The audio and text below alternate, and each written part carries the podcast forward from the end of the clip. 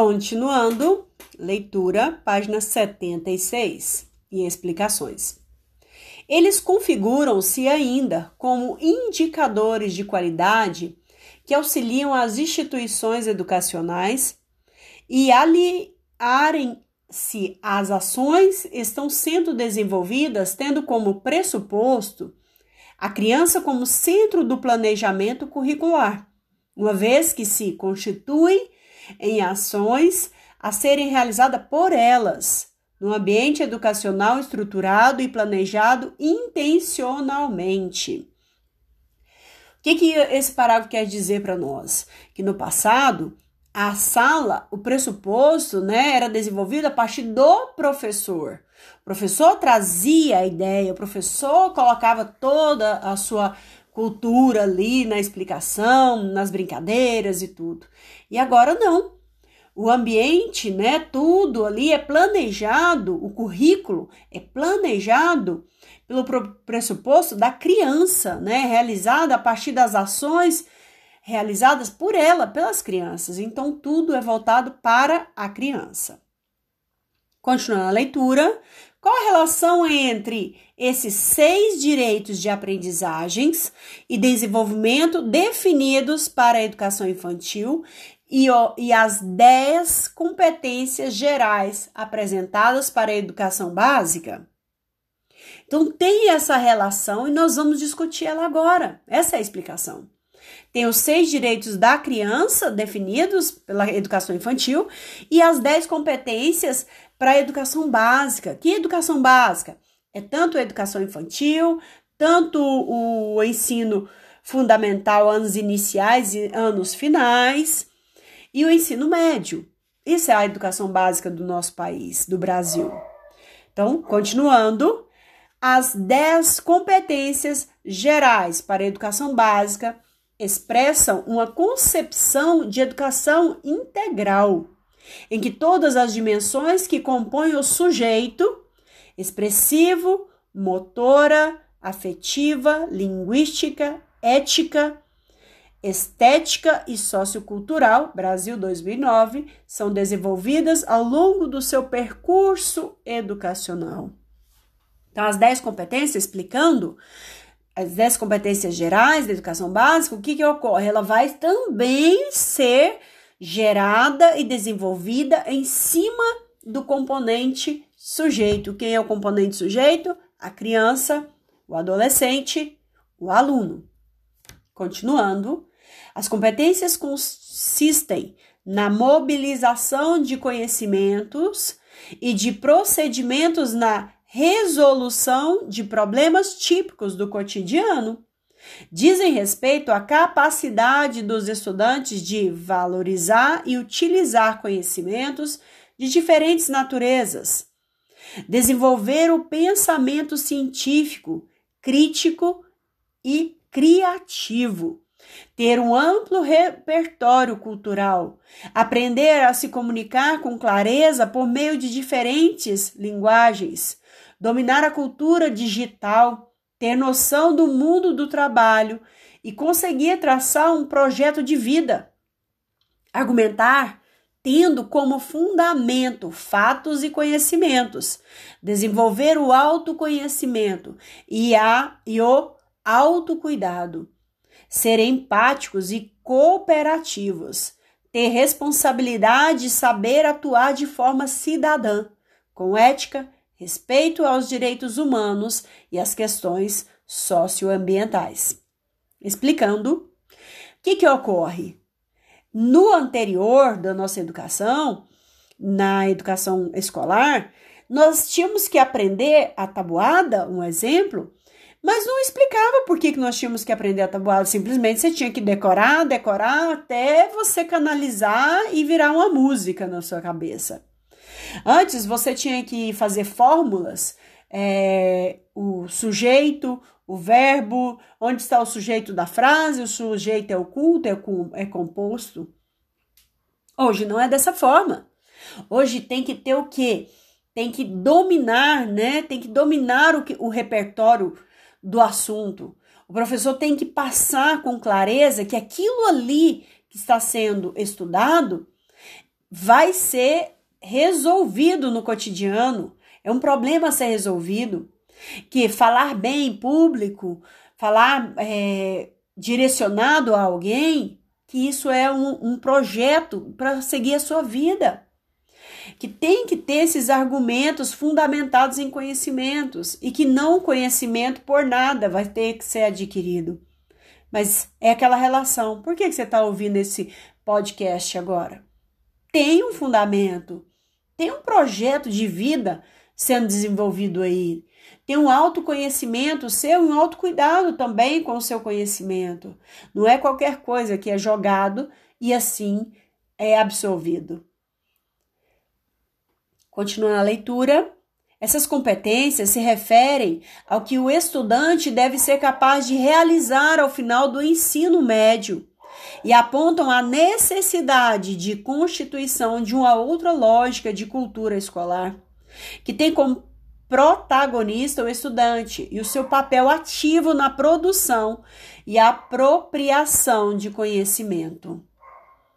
A educação infantil, como mencionado, é a primeira etapa da educação base, básica. Portanto, tem aspectos comuns que a integram a esse nível de, da educação, como, por exemplo, pertencer a um sistema de ensino, possuir normativas que regulamentam o seu funcionamento, fazer parte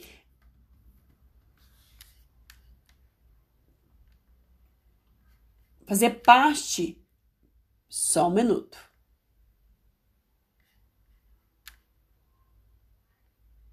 Fazer parte de um projeto de sociedade.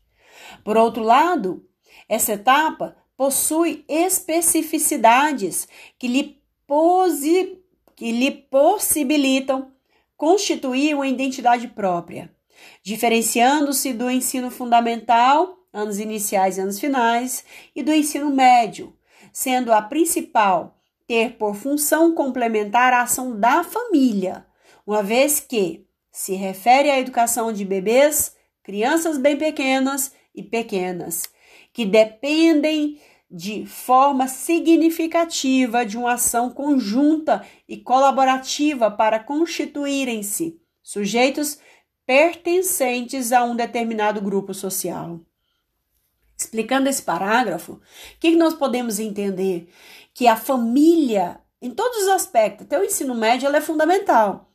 Porém, a função complementar da ação da família nesse ponto dos bebês, crianças pequenas e crianças bem pequenas, e ao contrário, crianças bem pequenas e crianças pequenas, eles dependem dessa formação, porque você não pode fugir da formação dos pais, da formação daquela família, mostrar que temos famílias que não é aquela família que nós queremos a da explicar da figurinha papai a mamãe dois filhos, que nós temos crianças que são criadas por avós, que somos temos crianças que estão num lar abrigo e vão para a escola. Temos crianças que são criadas pelos tios, crianças que são criadas pelos irmãos mais velhos, e nós temos que fazer o quê? Essa vivência, determinando esse grupo social e não colocando que é aquela figurinha a ser seguida.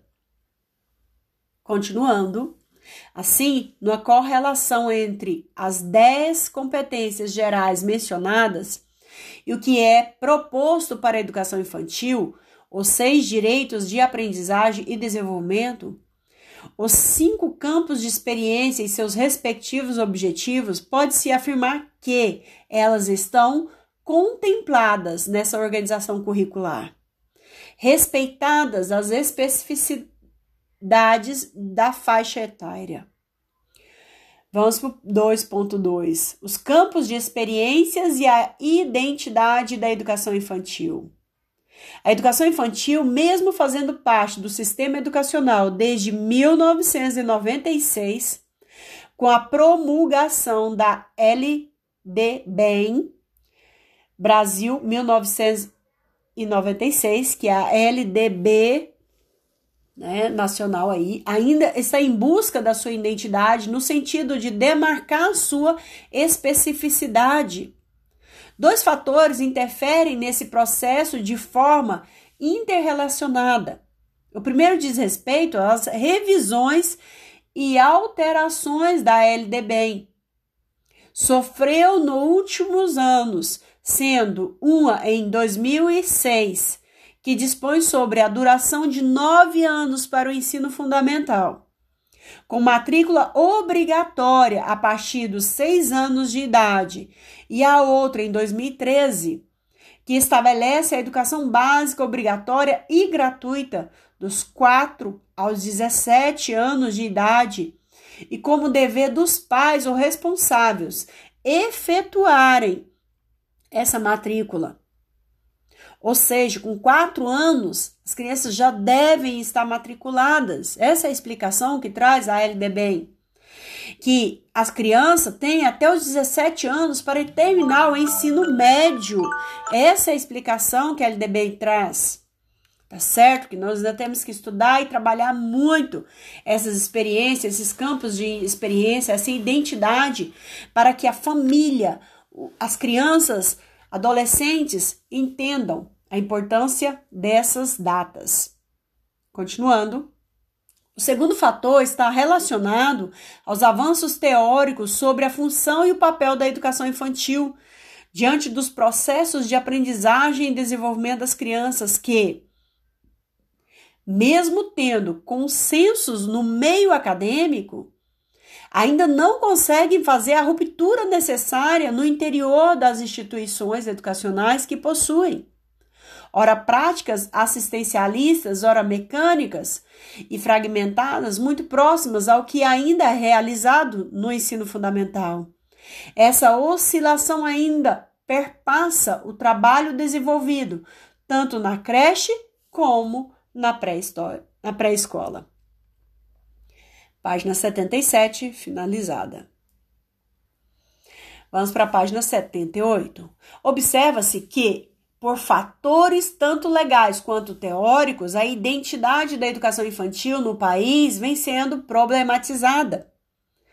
No que se refere às discussões sobre currículo, as discussões e os posicionamentos das políticas públicas desde a década de 1990 têm alternado no sentido de serem mais abertas com orientações gerais ou prescritivas ao apresentar conhecimentos e conteúdos determinados. Explicando que, que ocorre? Nós ainda temos é, as, as perspectivas, né, esse conhecimento. Qual é o conhecimento que devemos passar para os bebês? Qual o conhecimento e conteúdos determinados que temos que passar para as crianças bem pequenas? Ou para as crianças pequenas? Essas são perguntas que nós temos que ainda responder lá da década de 90, 1990, hoje no 2021, né? Então, Onde nós estamos? Para onde nós vamos? E o que, que nós vamos pegar de referência? Continuando, mesmo com a publicação de duas DCNE, que é Documento Curricular Nacional da Educação Infantil, uma em 1999 e a outra em 2009, de caráter normativo, os referenciais curriculares nacionais para a educação infantil, RCNEI, Brasil 1998. Produzidos e organizados por áreas, eixos e faixas etárias, ainda é o material que subsidia a ação da maioria dos professores na atualidade, conforme relatório de pesquisa. O que faz um documento perdurar por 20 anos? De acordo com Barbosa Richter, vamos ver agora.